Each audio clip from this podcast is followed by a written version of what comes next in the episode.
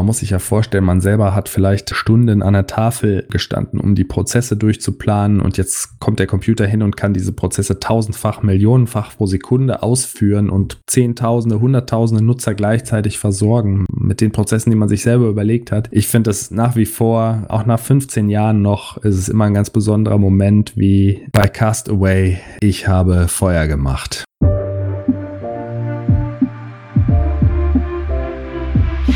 Herzlich willkommen zu unserem Skillbyte Podcast Episode Nummer 33, Traumjob IT, 10 Dinge, die dir keiner sagt. Abonniert unseren Podcast für mehr spannende Themen aus dem Technologieumfeld, wenn ihr IT-Entscheider oder IT-Fachkraft seid. Wenn ihr Hörerfragen im Verlauf des Podcasts habt, sendet uns gerne eine E-Mail an podcast.skillbyte.de. Wir freuen uns auch immer über Bewertungen oder wenn ihr den Podcast Freunden und Kollegen weiterempfehlt. Heute bin ich mit einem ganz besonderen Gast hier am Start, meinem Bruder Nikolai. Hallo Nikolai. Hallo Maurice. Ja, Nikolai, und du arbeitest ja auch für einen großen internationalen Softwarekonzern. Mhm. Und ich bin sicher, dass die zehn nachfolgenden Punkte uns beiden seit vielen Jahren mehr als geläufig vorkommen werden. Ja, auf jeden Fall. Wie lange arbeitest du im IT-Bereich? Jetzt ja auch schon. Ja, tatsächlich arbeiten seit jetzt knapp acht Jahren knapp acht Jahren. Wahnsinn, wie die Zeit vergeht. Unglaublich. Ja, acht Jahre klingt irgendwie gar nicht so lang, aber wenn man mal überlegt, wie lange acht Arbeitsjahre sind, das ist auf einmal schon wieder eine ganze Menge. Bei mir waren es letztens 15 Jahre und da habe ich auch schon gedacht, oh mein Gott, das ist auch eine ganz schöne Zeit. Viele Probleme haben sich verändert in der Zeit, aber viele grundlegende Konzepte sind auch gleich geblieben. Was auch schön ist im schnelllebigen IT-Bereich, dass sich nicht alles von heute auf morgen verändert. Nee, und es ist interessant, wie sich die eigene Perspektive auf dieselben Dinge in der Zeit verändert. Absolut. Möchtest du mit dem ersten Punkt beginnen? Aber sicher. Verstehe das Problem exakt, bevor du eine Lösung konzipierst. Ach, die Beispiele sind endlos. Ein kleines Beispiel. Als Praktikant habe ich damals eine kleine Aufgabe zur Implementierung einer Web-API gekriegt. Die hatte so circa zehn Befehle, die abgebildet werden mussten in Python. Und ich dachte, oh, da kann man doch mit Sicherheit aus der Beschreibung der API von der Webseite automatisch die Methoden generieren. In Python ist ja alles dynamisch. Geil, machst du das. Wenn dann nämlich noch irgendwas dazukommt in der Zukunft, dann muss man einfach nur Copy-Paste machen und dann sind die neuen Methoden auch direkt drin, ohne dass man weiteren Code schreiben muss. War vielleicht eine ganz tolle Idee, wenn man an der Uni irgendein Quiz lösen möchte, aber für diese API, die sich nie wieder verändert hat und die eigentlich nur so an einem Nachmittag implementiert werden sollte, habe ich dann halt zwei Wochen dran gesessen und hatte am Ende eine total verschnörkelte Lösung, die auch an sich nur noch ich dann wirklich pflegen konnte.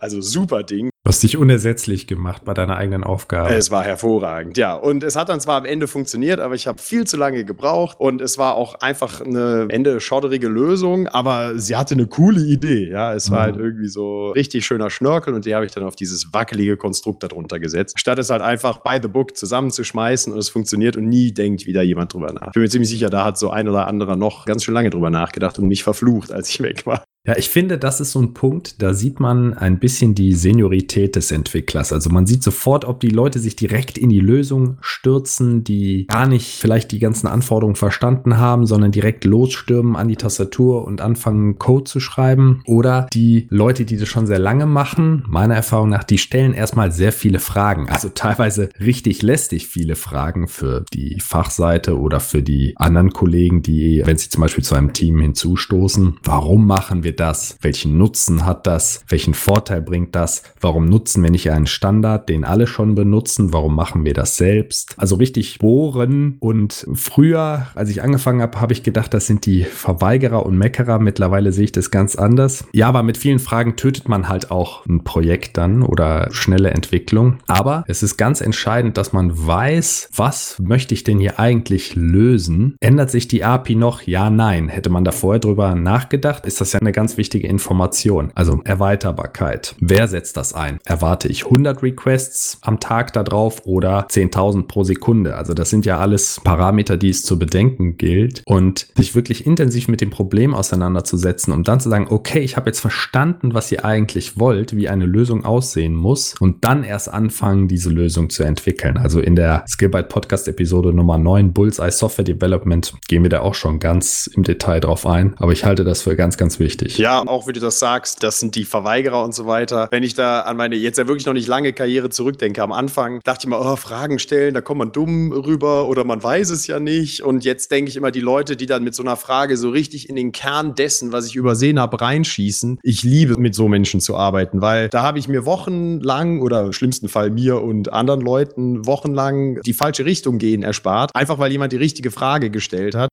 und keine Angst hat, die zu stellen. Das muss natürlich auch die Situation hergeben, dass man so mutig ist und auch diese unangenehmen Fragen stellen kann. Ja, und ich habe ein paar Kollegen, die haben das zur Perfektion getrieben. Wenn die irgendwie zu einem Design was fragen, dachte ich am Anfang immer, boah, ey, die hassen mich, weil die wollen mich einfach zu Boden kriegen, weil die auf jeden Fehler eingehen. Und inzwischen weiß ich, dass diese Menschen Schätze sind, weil sie sofort sagen, ja, das ist unklar oder das kann so nicht funktionieren. Sie attackieren mein schlechtes Design und nicht meine Persönlichkeit. Und das hat lange gedauert, bis ich das gemerkt habe. Aber ich finde es unendlich wertvoll. Und halt diese Fragen auch fragen zu können und sie zu erkennen. Was ich als Hinweis hier noch geben kann, ist, ich bin ein sehr grafischer Typ und habe auch festgestellt, dass das interdisziplinären Teams oder Teams mit sehr unterschiedlichen Wissensständen auch hilft, ist, sich einfach mal die Problemstellung zu verbildlichen, also entweder an einer Tafel oder jetzt, wo alle im Homeoffice sind, an so einem Online-Whiteboard oder auch bei so einem Diagramm-Tool, also Draw.io zum Beispiel ist so ein Online-Diagramm-Tool, wo man dann eben gemeinsam Diagramme erstellen erklären kann, um einfach das Problem, die einzelnen Fälle, die Unterscheidungen durchzugehen und möglichst viel von dem Problem zu verstehen, bevor man eben eine Lösung implementiert und konzipiert. Weil die Lösung ist dann idealerweise sehr viel weniger Code und das freut mich, auch wenn ich Softwareentwickler bin. Sehr viel weniger Code sind weniger Bugs, ist weniger Wartung, ist bessere Software. Wie zum Beispiel eine automatische API-Parsing-Schnittstelle. Ist bei uns ähnlich. Man schreibt oft bei komplexeren Sachen erstmal einfach Design-Dokument und das wird dann, können jetzt sagen, zerrissen oder halt reviewed und diese ganzen Diskussionen, Schleifen sparen dann einfach viel Zeit, weil am Ende schreibt man genau das, was man denkt, was man braucht und das kann sich im Nachhinein dann immer noch zeigen, dass man was übersehen hat, aber es ist so viel weniger vergeudete Zeit, auch wenn man vielleicht im Design Review eine Woche gebraucht hat. Aber dann weiß man, das wäre vermutlich, wenn das sonst drei Monate Implementierung für die Katz gewesen.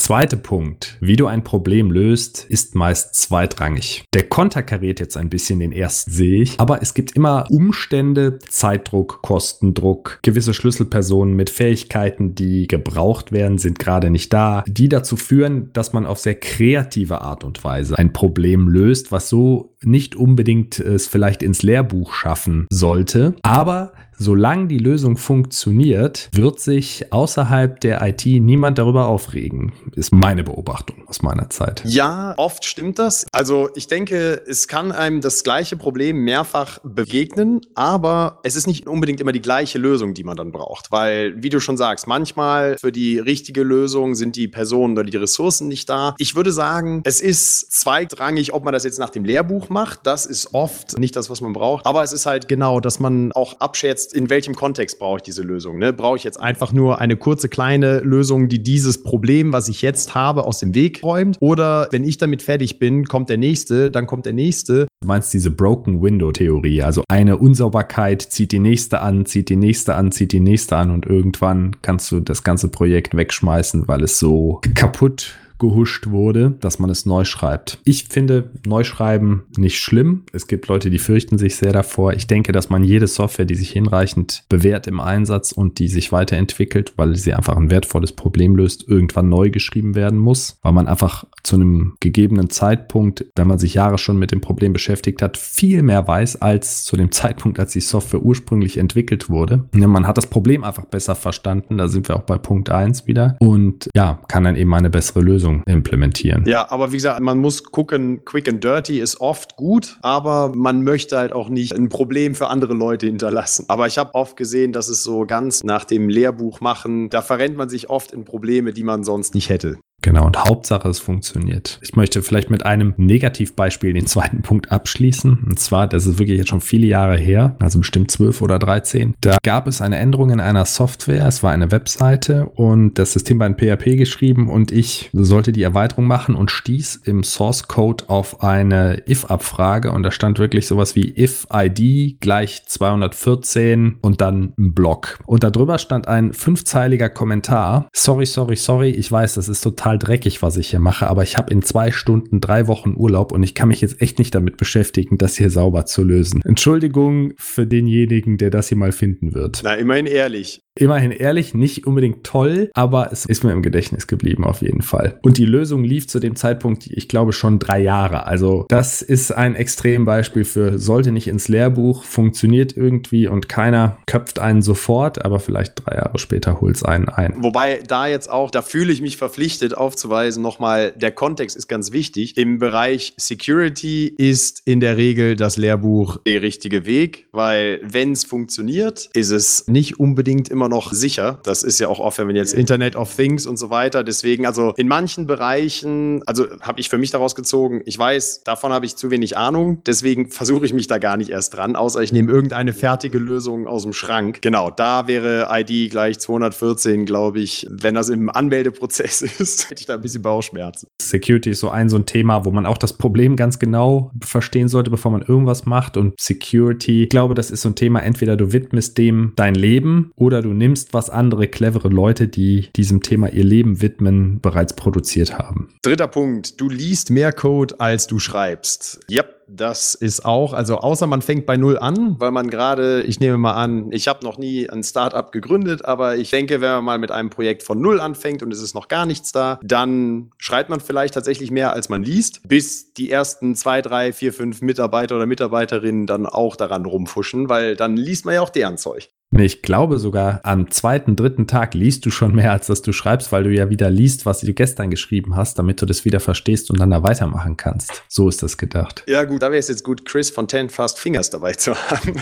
Der hat das ja lange allein gemacht. Aber ja, also gerade wenn man in ein Projekt einsteigt, wo man nicht von Anfang mit dabei war, und ich meine, ich habe bei einem großen Konzern angefangen und war leider nicht Mitarbeiter Nummer drei und kann mich jetzt darauf ausruhen, da ist Lesen, Lesen, Lesen und Sezieren und die Dokumentation Dokumentation, wenn es denn welche gibt, finden und durcharbeiten. Und dann am Ende setzt man quasi wie der Chirurg mit dem Skalpell den Einschnitt und dann liest man wieder. Also die Menge an Recherche, Verstehen, Verzweifeln, Experimentieren, die dann da reingeht, bis am Ende dann oft die relativ kleine Änderung, die es braucht, rauskommt. Das habe ich am Anfang auch nicht so erwartet. Ich dachte, als Programmierer macht man vor allem eins, Programmieren, aber ich glaube, der Begriff ist deutlich weiter, als man das denkt. Ja, und es geht ja nicht darum, Code nur zu lesen. Also für mich ist das so ein mehrstufiger Prozess. Für mich ist die erste Stufe, ich lese den Code und orientiere mich so ein bisschen und gucke, okay, was passiert hier eigentlich? Die zweite Stufe ist, ich gehe wirklich mit dem Debugger Schritt für Schritt durch die Zeilen und gucke, was passiert hier. Ne? Also gerade wenn ich eine Änderung machen muss, da möchte ich ja verstehen, was ist der neue Zielzustand und was ist der bisherige Zielzustand oder was produziert der Code und wie ist das Delta? Was muss ich hier an dieser Stelle ändern? Und das wundert mich immer wieder, wie viele Leute nicht den Debugger benutzen, um genau das nachzuvollziehen, weil das ist so einfach Zeile für Zeile. Man kann überall reingucken, kann alles lesen. Man liest dann noch mehr, weil man auch noch die ganzen Variablen sieht, aber man kann sehr genau das Detailproblem verstehen und dann eben zielgerichtet die Änderungen durchführen. Ja, ich muss sagen, ich benutze den Debugger jetzt auch äh, beim Entwickeln relativ wenig, weil wenn du jetzt bei Dingen, die irgendwie als Serverprozess woanders laufen, also entweder im Testsystem, wo man dann überhaupt mit dem Debugger sich einklinken kann, ist es dann teilweise auch etwas schwierig, sich da einfach dran zu hängen. Aber ich kenne es halt oft so, dass man dann, wenn man sich nicht klar ist, wie der Code funktioniert, dann guckt man Unit-Tests, die es hoffentlich geben sollte, an, weil die so ein bisschen auch als ausführbare Dokumentation einem geben, was ist zu erwarten. Oder wenn der Code komplizierter ist, hat hoffentlich jemand einen Kommentar da gelassen, der erklärt, warum ist es eigentlich so kompliziert, dass man sich die Mühe macht, erst den Code, ob jetzt mit dem Debugger oder ob man per Kopf das durchgeht, erstmal zu verstehen, was macht der Code. Vielleicht bin ich auch einfach manchmal vom Ergebnis getrieben. Je häufiger ich direkt, ach, dann machst du hier mal schnell, ja, das, das rächt sich eigentlich oft, weil dann, ah, eine Randbedingung, hm, Mist. Ja, genau. Also deswegen, dass sich einfach jemand vor das weiße Blatt Papier setzt und sofort das runterrockt, nee. Man muss viel kombinieren und knobeln. Ja, deshalb lohnt es sich auch ordentlich zu coden. Nicht unbedingt, weil man selber dann besonders toll das geschrieben hat, sondern weil es eben mindestens zehnmal gelesen wird. Wahrscheinlich auch von anderen Menschen. Und man macht denen ihr Leben leichter und kommt eben schneller voran, wenn der Code sauber strukturiert ist und den abgesprochenen Guidelines folgt. Ja, ich glaube, das kann man vermutlich schon so sagen, dass die Kolleginnen und Kollegen auf jeden Fall wissen, wer den schluderigen Code und wer den hervorragend schönen Bilderbuchcode schreibt. Alle machen doch Bilderbuchcode. Mhm. Und die, die es nicht machen, das merkt man. Der vierte Punkt. Nach Abschluss der Entwicklung startet die Entwicklung erst richtig. Auch bekannt als Softwareprojekte sind nie fertig. Jetzt stöhnen ganze Legionen von Managern auf wahrscheinlich bei diesem Punkt. Also das ist eine, da haben wir in der Vorbereitung noch drüber gesprochen. Es kommt ein bisschen darauf an. Man kann natürlich eine Software abschließen, wenn sie lediglich innerhalb einer Firma benutzt wird und zum Beispiel nicht mit dem Internet in Kontakt kommt und die Software macht, was sie soll. So ein Converter wäre zum Beispiel ein gutes Beispiel. Oder wenn nur eine Schnittstelle angesprochen wird, die irgendwie SMS verschickt oder so. Dann ist diese Software sehr wenig volatil, aber alle Softwareprojekte, die Kontakt zum Internet haben, und es dürften wohl die meisten sein, die sind nie abgeschlossen. Denn es treten neue Sicherheitslücken auf, Browser bekommen neue Fähigkeiten, alte Fähigkeiten gehen verloren oder alte Technologien werden deprecated, werden abgeschaltet, werden nicht mehr unterstützt. Das heißt, das ist ein fortlaufendes Monitoring und mindestens minimale Anpassung der Anwendung an die eben aktuellen Gegebenheiten. Und das sind nur die Dinge, die man nicht in der Hand hat. Weil, also ich glaube, sobald Endnutzer ein System nutzen, kommen natürlich auch Begehrlichkeiten auf, wie, ach, könnte das nicht auch diese und jene Funktion haben? Oder, also ich nehme an, auch in-house, wenn einfach die Nutzergruppen groß genug sind. Man kann sich natürlich vorher viel überlegen. Aber ich glaube, dass man von Anfang an perfekt weiß, was die Anforderungen der Nutzerschaft am Ende sind. Das glaube ich, das gibt es selten. Und da muss man natürlich auch irgendwie gucken, dass man nachschieben kann. Genau, deshalb hat ja diese ganze agile Softwareentwicklung so einen Riesenschub erfahren und tut es immer noch, weil man eben gemerkt hat, na gut, es funktioniert nicht, dass jemand Spezifikationen aufschreibt, anderthalb Jahre Software entwickelt wird und dann hinterher hat man etwas, was man gar nicht mehr braucht, weil sich die Welt ein Stück weiter gedreht hat, sondern dass man kontinuierlich eben nachsteuert, wie auch wenn du mit dem Auto in die Kurve fährst, dann lenkst du ja auch nicht, sagst du, oh, das ist eine 40 Grad Kurve, dann schlage ich mein Lenkrad um 40 Grad ein und mach die Augen zu, bis ich hinten wieder rauskomme, sondern du steuerst ja im Grunde durch die Kurve durch und genau das macht der Scrum-Prozess eben bei deinem Softwareprojekt. Aber wichtig ist, nach der Entwicklung ist vor der Entwicklung bei allen Themen, die mit dem Internet zu tun haben und die dann eben auch betrieben werden müssen. Es gibt Monitoring-System, es muss geguckt werden, ob Sicherheitslücken zu stopfen sind, ob eine neue Version erschienen ist und solche Sachen. Ja, und vielleicht auch noch, also ja, Software-Aktualisierungen einfach, die von außen nötig werden. Aber was ich jetzt auch schon mehrfach erlebt habe, ist, gerade wenn man Infrastruktur baut, also Infrastruktur-Software, dann werden Dinge ermöglicht, die vorher nicht gingen. Und dann kommen auf einmal, ah, jetzt, wenn wir das können, ja, können wir dann auch diese und jenes, jetzt, wenn es zum Beispiel eine Sorte Datenspeicher ist, können wir auch das und das darin unterbringen. Das, ja, das war jetzt eigentlich so nicht vorgesehen, aber gut, müssen wir mal gucken. Und das, klar, man kann sich nicht für alle Eventualitäten rüsten, aber oft wird man vom eigenen Erfolg auch überrascht, dass dann auf einmal das geschnittene Brot da liegt und jetzt will jeder was haben und mit so viel Anfragen und so weiter hat man gar nicht gerechnet. Da können sich dann auch einfach, weil man dann auf einmal das Problem besser versteht, ne, sind wir wieder bei Punkt 1, glaube ich, war es. Also kann quasi das ein riesiges Luxusproblem sein, dass man auf einmal jetzt wieder richtig reinklotzen muss, weil man einfach gemerkt hat, man hat richtig einen Nerv getroffen. Was schön ist natürlich. Genau. Das kann natürlich dann ungünstig sein, wenn man eigentlich gedacht hat, man ist damit fertig oder wenn man das Projekt gehasst hat, ist natürlich auch schlecht. Aber dass etwas fertig ist, ich glaube, außer man brennt es am Ende auf den ROM und dann läuft es irgendwo als Aufzugsteuerung und wird nie wieder angepackt. Ich denke, sonst große Systeme. Hm. Ja, oder Datenkonverter. Also du hast ein System A in Betrieb und möchtest zu System B migrieren und einmal müssen alle Daten eben übersetzt werden aus System A in System B. So, und du eine Software, die einmal produktiv läuft und diese Konvertierung eben durchführt und dann war es das so. In dem Fall wäre es dann schon fertig. Genau. Und da habe ich auch erlebt, dass manchmal, wenn man sowas im Vorfeld so einschätzt, dass es eine solche Einmal- und dann Schlusssache ist, ist auch oft eine gute Idee, das so zu kommunizieren, dass man sagt, okay, wir bauen euch das, wir machen das und dann sind wir aber auch da raus, weil ansonsten kann es einem passieren, dann, ach nee, aber eigentlich, wir müssen jetzt doch noch ein paar Migrationen machen, ja, könnt ihr da noch mal Genau, da gab es bei einem Projekt, wo ich vor vielen Jahren mal gearbeitet habe, das war ganz interessant, da gab es in der Firma den Namespace Quant, also Q-A-N-D. Und alle Projekte aus dem Namespace Quant durften nicht verwendet werden für das eigene Projekt ohne umfangreiche Anpassungen. Dann mussten sie auch aus dem Quant Namespace rausgenommen werden, sondern alles, was in Quant war, war quasi abgeschlossen und nicht für die Weiterverwendung gekennzeichnet. Und irgendwann habe ich gefragt, warum heißt es denn Quant? Das ist quick and dirty. Also, wenn du was von dem Quantstapel nimmst, bist du dafür verantwortlich, das erstmal in eine Form zu bringen, die wartbar ist. Aber da sind wir ja auch schon bei Punkt 5. Ja, du verschätzt dich beim Entwicklungstempo immer. Ich bin jetzt selber kein Projektmanager, habe aber als Entwickler selbst schon, ich sag mal, meinen Anteil an absolut hanebüchenen Schätzungen abgegeben. Ich verschätze mich immer nach unten. Das ist so, ah ja, das ist vier Stunden Arbeit, sag, bist du mal lieber safe und sagst zwei Tage, ja, und dann nach zwei Wochen ist es dann auch endlich rum. Ich bin sicher, es gibt Leute, die sind da besser drin als ich, aber prinzipiell habe ich auch vom Gespräch mit Projektmanagern bei uns, als wir mal ein größeres Projekt hatten, wo alles sehr genau durchgeixt wurde, habe ich dann auch irgendwie gehört, ja, wir nehmen eure Schätzungen und dann machen wir da mindestens mal Faktor zwei oder drei. Dann hoffen wir, dass es so einigermaßen passt. Wir nehmen eure Schätzungen und machen Faktor zwei oder drei. Das heißt ja, dass man selber sich immer deutlich nach unten verschätzt. Das scheint wohl so zu sein. Man ist ja auch optimistisch. Man will ja das schnell erledigen. Ja, ich glaube, selbst wenn man die tatsächliche Arbeit, die man selber reinzustecken hat, irgendwie einschätzt und sagt, ja, hier, da die Komponente umbauen, ich weiß in etwa, wie die aufgebaut ist, und dann hat man aber im Rechenzentrum auf einmal nicht die Kapazitäten oder derjenige, der einem die Zugänge gibt, ist nicht da oder dann ist auf einmal irgendwas anderes. Man ist ja auch selten an genau einer einzigen Sache nur dran und dann hat man irgendwie drei Meetings mehr, als man dachte. Also es gibt tausend Gründe, die man nicht in der Hand hat und ich glaube, niemand sagt halt gerne, ja, ich glaube, das dauert drei Monate, ja. Wenn man denkt, es ist halt zwei Tage lang.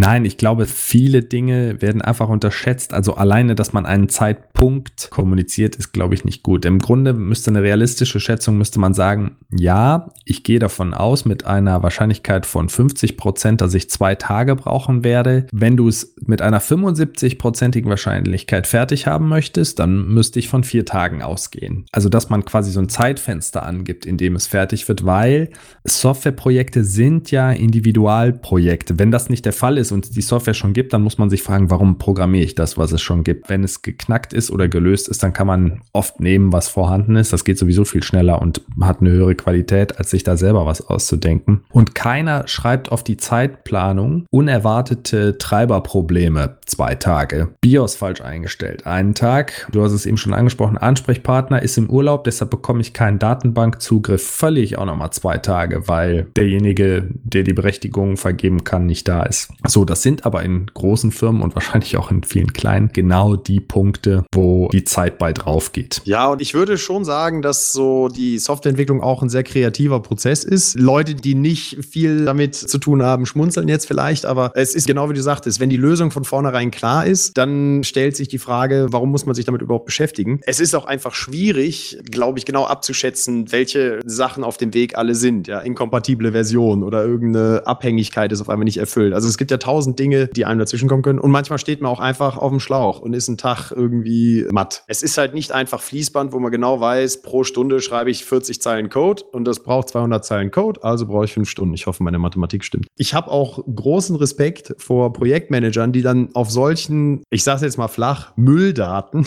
die, die man dann von Entwicklern kriegt, trotzdem halt so ein Projekt irgendwie durchziehen können, weil das wäre für mich, wäre das ein Albtraum, wenn das mein Job wäre, weil ich einfach damit nicht umgehen kann.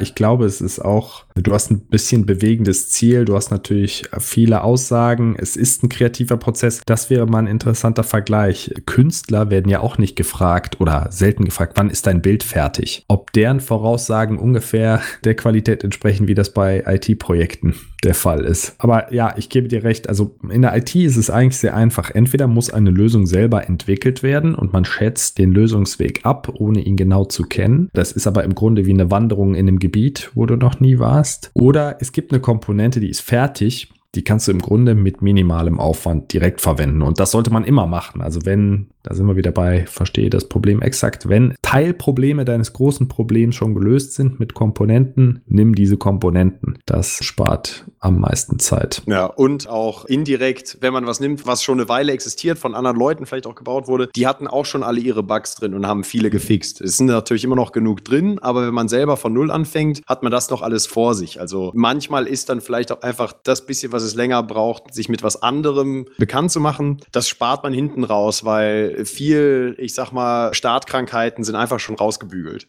Der sechste Punkt. Es wird sehr stressige und sehr, sehr ruhige Phasen geben. Dem kann ich voll und ganz beipflichten. Das Problem mit den stressigen Phasen ist, dass in IT-Projekten, das kennt glaube ich jeder, wenn etwas nicht funktioniert, funktioniert es jetzt nicht sofort nicht. Und zwar für alle Benutzer und je nachdem, welche Prozesse da dranhängen, hat man sofort ein großes Problem. Also wie bei einem Flugzeug, wenn beide Motoren gleichzeitig ausfallen und der Strom, hat man sofort ein großes Problem, um das man sich kümmern muss. Und das sorgt natürlich für Stress. Das sind die stressigen Phasen. Die ruhigen Phasen sind, wenn alles funktioniert und man nicht angerufen wird. Man wird auch nicht gelobt, niemand meldet sich, aber das ist das bestmögliche Zeichen, was ihr in einem IT-Projekt haben kann. Weil wenn sich niemand meldet und alle sich nicht um euch kümmern, dann läuft die Software ideal, wenn sich keiner beschwert. Ja, ich glaube, das ist, so wie du das beschreibst, von wegen, wenn, wenn sich niemand meldet, ist alles gut. Ja, ich glaube, das macht auch ein bisschen einen Unterschied, in was für einem. Bei Anwendersoftware. Ja, oder in was für einem Umfeld, in was für einer Firma das ist, weil in meinem Fall ist Software das Hauptgeschäft. Da ist natürlich auch einfach die Aufmerksamkeit, glaube ich, eine andere. Ich nehme mal an, jetzt, wenn Firmen, wo IT an sich so ein Mittel zum Zweck ist, um, ich weiß nicht, Content online bereitzustellen oder sowas, aber eigentlich das Hauptgeschäft Content, dann ist natürlich, wenn alles läuft, dann hat man mit dem Softwaregedöns nichts zu tun, weil das macht ja, was es soll. Der Content ist da. Deswegen kommen die stressigen Phasen dann halt nur, wenn auf einmal das Hauptprodukt gefährdet ist. Wo Softwareentwicklung quasi auch das Kerngeschäft ist, ist natürlich die Aufmerksamkeit immer da. Nur ist der Unterschied da oft, ist das Projekt, an dem man gerade arbeitet, ist das intern oder extern sichtbar? Ich meine, es gibt viele Projekte, jetzt kann man sich fragen, ja, wenn das nicht sichtbar ist, warum interessiert sich dann überhaupt einer dafür? Ich meine, die Rohre an meinem Waschbecken sind auch nicht sichtbar, aber solange die tun, kümmert es auch niemanden. Aber sobald auf einmal externe Interessen, gerade wenn es dann irgendwelche Verträge sind mit anderen Firmen oder man muss die bedienen, sonst gibt es irgendwelche Fristen, die verstreichen, da habe ich gemerkt, das ändert den Ton im Projekt aber ganz entscheidend, weil dann ist auf einmal das Weihnachtsgeschäft vor der Tür und das Ding muss raus. Dann kommen wir auch wieder zu Punkt 1, dann wird halt auf einmal dann doch irgendwie egal, wie man es macht. Hauptsache es ist schnell und man kann irgendwas schicken. Dann sind eventuell die Gesichter im Hintergrund lang, weil dann die Qualität natürlich gelitten hat. Aber unter Druck entstehen halt Diamanten oder es ist nicht so gut. Also ich mag die ruhigen Phasen dann durchaus mehr, weil es dann auch einfach die Möglichkeit gibt, ich sag mal, bessere Arbeit zu machen.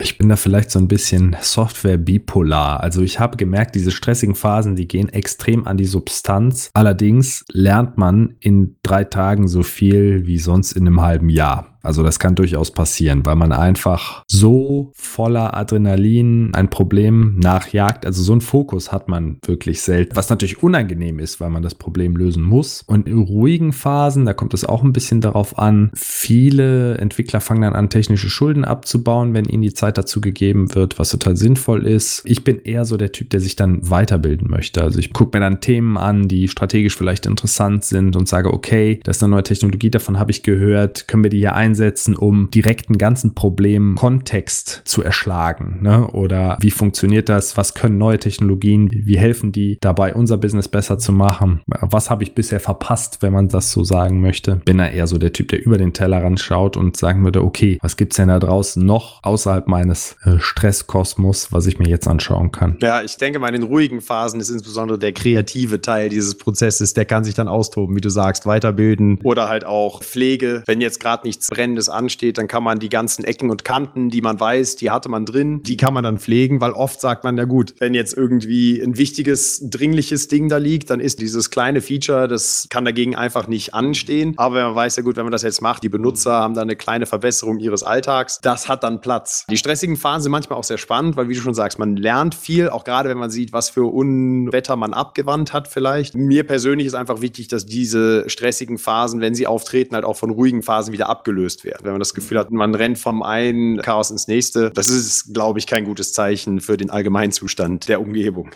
Wie auch hier, die Dosis macht das Gift. Ja. Willst du den siebten Punkt ansprechen? Ja, mit weitreichenden Rechten kommt große Verantwortung. Das ist oft als Softwareentwickler besteht man im Maschinenraum der Firma, was wir eben schon gesagt hatten, insbesondere wenn die IT das Werkzeug ist, was den eigentlichen Firmenbetrieb aufrechterhält, dann hat man natürlich auch Zugang zum Maschinenraum dessen, was den ganzen Laden am Laufen hält. Da kann sowohl mit den Passwörtern, die man jetzt hat, zum einen böswillig eine ganze Menge Schaden anrichten und was halt auch durchaus durchaus vorkommen kann, ist, dass man mit Unachtsamkeit versehentlich ganz schön Schaden anrichten kann. Dann ist auf einmal nicht die Tests, sondern die Produktionsdatenbank gelöscht. Und das ist der Stoff, aus dem Albträume gemacht sind. Da gibt es Geschichten im Internet, die genau diese Horrorvisionen beschreiben. Es geht hier bei dem siebten Punkt einfach darin, dass man merkt, okay, die Firma vertraut dir als Person, dass du ihr dabei hilfst, ihre Geschäftsziele zu erreichen, mit Hilfe von Technologie. Du bist da der Experte und natürlich hast du dann Zugriff auf sensible Infrastruktur. Wir haben eben die hektischen Phasen angesprochen. Ne? In den hektischen Phasen bewegt man sich vielleicht auf Systemen, die man sonst nicht gut kennt oder ist gezwungen, in eine Datenbank zu gucken, um zu schauen. Also gar nicht, weil einem die Daten interessieren, sondern weil man einfach wissen möchte, oh Mann, ist dieser Eintrag an einem Schalttag von einem Schaltjahr erfasst worden und ist das das Problem? Also da muss man einfach relativ schnell sich da durchhangeln, um zu gucken, okay, ich muss das Problem hier lösen. Dann spürt man schon, dass man eine große Verantwortung hat, einfach weil man da am Nervensystem von Firmen oder von technischen Systemen arbeitet. Ja, und man das Vertrauen, was einem die Firma gibt und man muss aber auch gucken, wenn die Firma ein Produkt hat, dann hat man ja an sich auch implizit das Vertrauen der Nutzer, weil die Nutzer natürlich davon ausgehen, dass die Firma mit den Daten kein Schindluder treibt oder zumindest nicht mehr, als man der Firma eh zurechnet. Weil also es ist manchmal unheimlich, wenn man bedenkt, welchen Zugriff man teilweise einfach haben muss, um die Arbeit machen zu können und einem vertraut wird, dass man nicht links und rechts nebendran guckt. Klar, es kann sein, dass es Auditsysteme gibt. Das heißt, wenn man Schwachsinn macht, bleibt es nicht unerkannt. Also gerade dieses versehentlich was umzustoßen ist natürlich da tippt man ganz vorsichtig auf der Kommandozeile und guckt zweimal auf den Befehl, bevor man Enter drückt. Ja, das habe ich tatsächlich häufiger schon gesehen, dass man dann einfach bei, ich sag mal, kritischen Sachen dann auch per Programming macht oder zu zweit davor sitzt, dass dann einer sagen kann, hier, ne, Leerzeichen vergessen und auf einmal löscht man das Quellverzeichnis statt irgendwie den Pfad, den man wollte. Ja, oder auch so ein Think Aloud, dass man sagt, der eine sagt so, ich zeige jetzt den Inhalt des Verzeichnisses an, jetzt verschiebe ich das Verzeichnis lib und dann sagt der Nachbar, ey, du musst Punkt lib schreiben und nicht slash lib. Oder also ganz natürlich wie in allen anderen Bereichen und Branchen auch, dass man so ein Vier-Augen-Prinzip einführt und sagt, wir arbeiten jetzt hier im offenen Herzen und wir müssen hier vorsichtig sein. Und ich meine, es wird immer noch was schief gehen. Da habe ich auch gesehen, dass wenn was schief geht, wenn man es dann noch versucht zu vertuschen, dann nein. Wenn es schief geht, sofort Alarmglocken. Gut, vielleicht kommt das auch auf die Position des jeweiligen an, aber ich sag mal, in einem funktionierenden Umfeld sollte das am Ende erstmal so ein, oh Mist, alle Hände auf Deck-Moment sein. Und dann, wenn die Wogen geglättet sind, dann kann man mal gucken, was eigentlich schiefgelaufen. Da habe ich eine Horrorstory aus meinem Entwicklerleben, genau zu dieser Situation. Und zwar, das ist auch schon viele Jahre her, da habe ich ein Deployment durchgeführt auf einen Webserver, der aber nicht einer Firma gehört, sondern einem ganz großen Unternehmen und alle Agenturen haben die Inhalte, die sie zugeliefert haben, eben auf diesem Server abgelegt. Und so habe auch ich meine Inhalte abgelegt und ich habe den Installationsprozess gestartet, gucke und gucke und gucke, der Server weg. Gucke auf die Webseite, Seite von der ganz großen Firma der Server weg. Gucke auf die anderen Dienstleistungsagenturenverzeichnisse, nichts. Das war der Moment, wo wirklich mir heiß und kalt wurde. Da bin ich aufgestanden, zu dem Verantwortlichen gegangen, habe davon berichtet. Der wurde auch ganz nervös. Dann hat er ganz panisch rumtelefoniert und dann kam nach fünf, sechs Minuten raus, dass dieses ganz, ganz große Unternehmen ein unangekündigtes Wartungsfenster für diesen Server durchgeführt hat. Genau in dem Moment, wo ich quasi die Installation gestartet habe. Es war also eine geplante Umstellung und ich war nur zufällig genau in der Sekunde da und habe gedacht, es läge an mir. Da war ich dann doch wieder, habe ich einige Kilos abgenommen im Zuge dieses Anrufs. Aber jetzt lacht man darüber, ne? Aber ich glaube, so sechs Minuten ohne Herzschlag war damals schon ganz schön anstrengend. Ja, also ich weiß noch, wie ich da saß. Ich weiß noch, was ich empfunden habe. Ich weiß noch, wie ich aufgestanden bin mit dem Kloß im Hals zum verantwortlichen Manager gegangen und gesagt habe. Ist fort. Server XYZ lebt nicht mehr und ich glaube, ich bin's schuld. Da kann man auch viel übers Management erfahren, wie, dann, wie die damit umgehen. Ja, es gab überhaupt keine Zeit, um mit dem Finger irgendwo drauf zu zeigen, weil man wusste, wenn das so ist, ist Katastrophe und dann muss jetzt reagiert werden. Es war dann Gott sei Dank so, dass sich dann hinterher auch dieses ganz große Unternehmen entschuldigt hat bei all den Partnern, die halt diesen Server benutzt haben für die eigenen Komponenten, weil es gesagt hat, ja, irgendwie haben wir das nicht korrekt kommuniziert oder es war eine kritische Sicherheitslücke, die ganz kurzfristig gestopft werden musste. Ich weiß es nicht mehr. Ich weiß nur, dass hinterher war alles in Ordnung. Es klebte nicht dein Blut am Server. Server. Genau. Ich war nicht der Auslöser, sondern ich bin da reingeraten sozusagen. Ja, kommen wir direkt zu Punkt 8. Du wirst eine Menge Spaß haben und viel lernen. Den Spaß haben wir ja jetzt, ja, wo wir es überlebt haben. Genau, ich hatte nochmal so eine Katastrophensituation, wo alle Leute, die helfen konnten, im Urlaub waren und ich das dann irgendwie alleine machen musste. Also heute ist das witzig und macht mich auch stolz, dass ich das so dann geschafft habe nach einiger Zeit, aber in der Situation selber war das nicht so angenehm. Ja, ich meine, ne, wie du schon vorher sagtest, unter Stress lernt man viel, aber oft hat man den Spaß dann auch, also insbesondere wenn es ohne beinahe Herzinfarkt zwischendrin man irgendwie einen Milestone abgeschlossen hat, wenn irgendwie ein Projekt, was lange lief, vielleicht auch die eine oder andere Träne gekostet hat, am Ende wird es dann aber ausgeliefert und es funktioniert tatsächlich sogar. Da kann man dann viel rausziehen.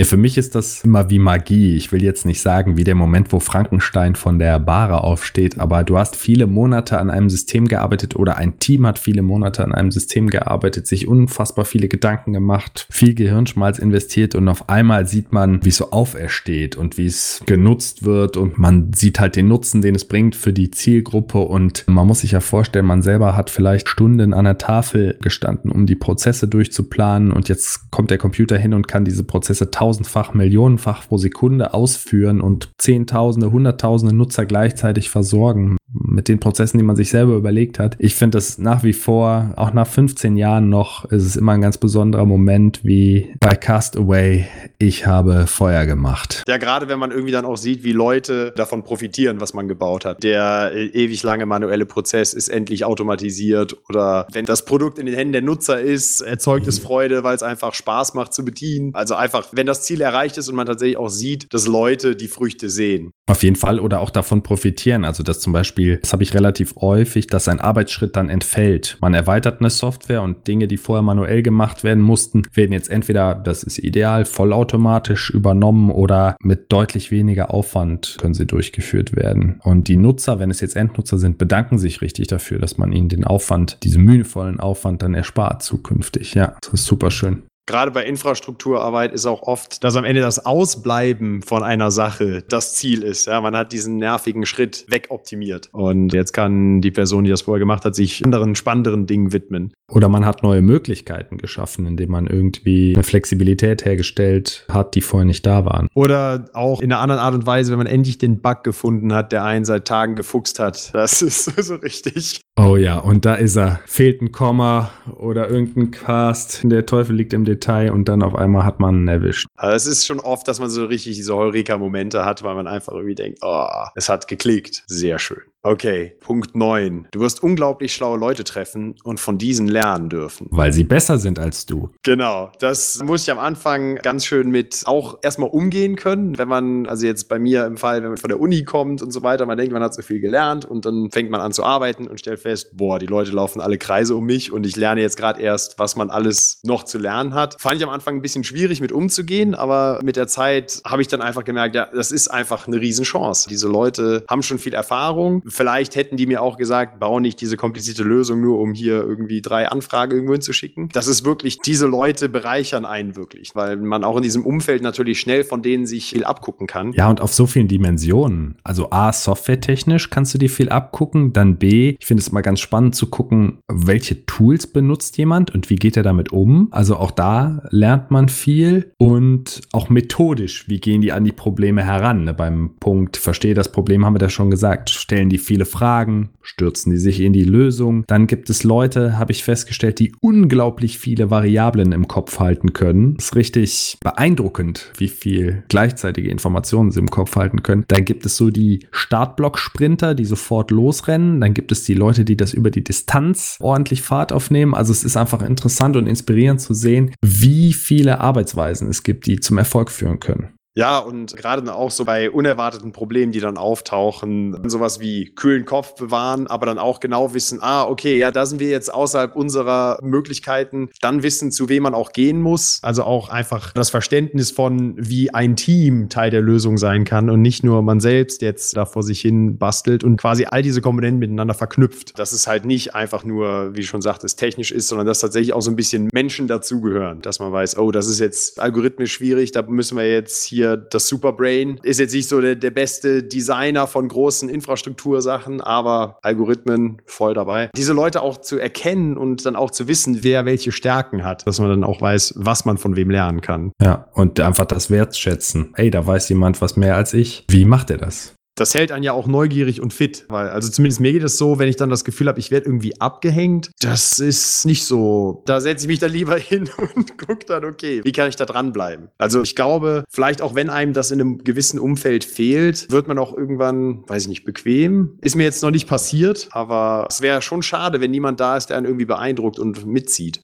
Punkt 10. Das kann man gar nicht überbetonen. Du verbringst sehr viel Zeit mit Detailproblemen. Und mit Detailproblemen meine ich, der Treiber passt nicht zur Datenbank, das Encoding stimmt nicht, kein Platz mehr auf der Festplatte. Die API ist Version 4, aber meine Ansteuerungssoftware nutzt noch Version 3, das muss ich migrieren. Hier passen irgendwie die Pfade nicht aufeinander, die Konfigurationseinstellungen sind nicht korrekt und, und, und, und. Authentifizierung in jeglicher Couleur zähle ich auch mit dazu. Also die Arbeit als Softwareentwickler macht viel Spaß, aber diese Detailprobleme, die können auch sehr nervenaufreibend sein, weil die stehen auf keinem Projektplan, aber die kosten sehr viel Energie. Wo liegt das Logfile? Schreibt der einen Fehler ins Logfile? Schreibt er nicht? Hm, wo kann ich noch gucken? Kann ich mit dem Debugger dran gehen? Habe ich die Zugriffsrechte? Und, und, und, und. Oft kommt einem das so unnötige Probleme. Diese Version, dass die jetzt nicht zusammenpassen, das hat doch mit meinem eigentlichen Problem nichts zu tun. Ja, aber leider halt doch doch, weil es irgendwie im Weg steht. Ne? Wenn dein Zug die Reifen zu breit hat für die Schienen, wo du drauf fahren musst, ja, da hast du Pech. Dann musst du irgendwie basteln. Ich glaube, das kann man mit dem Gefühl vergleichen, wenn die Bahn ausfällt oder bestreikt wird und du nicht zur Arbeit kommst. Also du hast ein Problem, bevor du deine eigene Arbeit überhaupt beginnen kannst. Und ich glaube, das findet man drin, dass man, man kann gar nicht zur Datenbank sich verbinden, weil die Treiberversion nicht passt. Oh Mann, ey. Und eigentlich möchte man ja auf die Datenbank zugreifen und Dinge abspeichern und wieder rausholen. Und jetzt muss man sich mit diesen Treiberproblemen beschäftigen. Netzwerkproblemen in allen möglichen Facetten. Ja, oder die Lösung könnte an sich ganz einfach sein, wenn man einfach nur auf die andere Version updaten könnte. Aber leider hängt all der andere Kram, der schon läuft, von der alten Version ab. So, und jetzt, was macht man? Zieht man das parallel auf? Kann man die alten Sachen mit updaten? Also, das sind in der Regel auch die weniger schönen Probleme zu lösen, weil es einfach Mist ist, durch den man irgendwie durch muss. Aber ich glaube, das gibt es überall. Das ist halt auch einfach die, ich will nicht unbedingt sagen undankbaren, aber die die. kosten sehr viel Kraft und man sieht sehr wenig Fortschritt. Und am Ende des Tages kann man sagen, ich habe den Zugriff auf die Datenbank ermöglicht heute in acht Stunden und man kriegt einfach keinen Applaus. Ja, außer von den Leuten, die es vorher versucht haben und aufgegeben haben. Für die ist man dann der Held. Der, der am allermeisten Wadenbeißer geblieben ist und es noch irgendwie einen Weg probiert hat, ja. Diese Detailprobleme sind an sich täglich Brot. Würde ich auch sagen. Das ist die IT-Pflichtarbeit von nichts kommt nichts. Manchmal muss man halt auch sich mit so einem Dreck rumärgern. Wenn unsere Zuhörer Fragen haben, können sie uns gerne eine E-Mail an podcast.skillbyte.de senden. Bitte hinterlasst uns eine 5-Sterne-Bewertung und abonniert unseren Podcast für weitere spannende Themen. Wir freuen uns auch über Weiterempfehlungen an Freunde und Kollegen. Für mehr spannende Technologiethemen könnt ihr auch auf skillbyte.de slash blog vorbeischauen. Nikolai, ich danke dir heute ausgesprochen für das Gespräch mit den 10 Punkten. Vielen, vielen Dank. Ja, danke, Maurice. Hat echt Spaß gemacht. Ja, fand ich auch. Mach's gut. Mach's besser.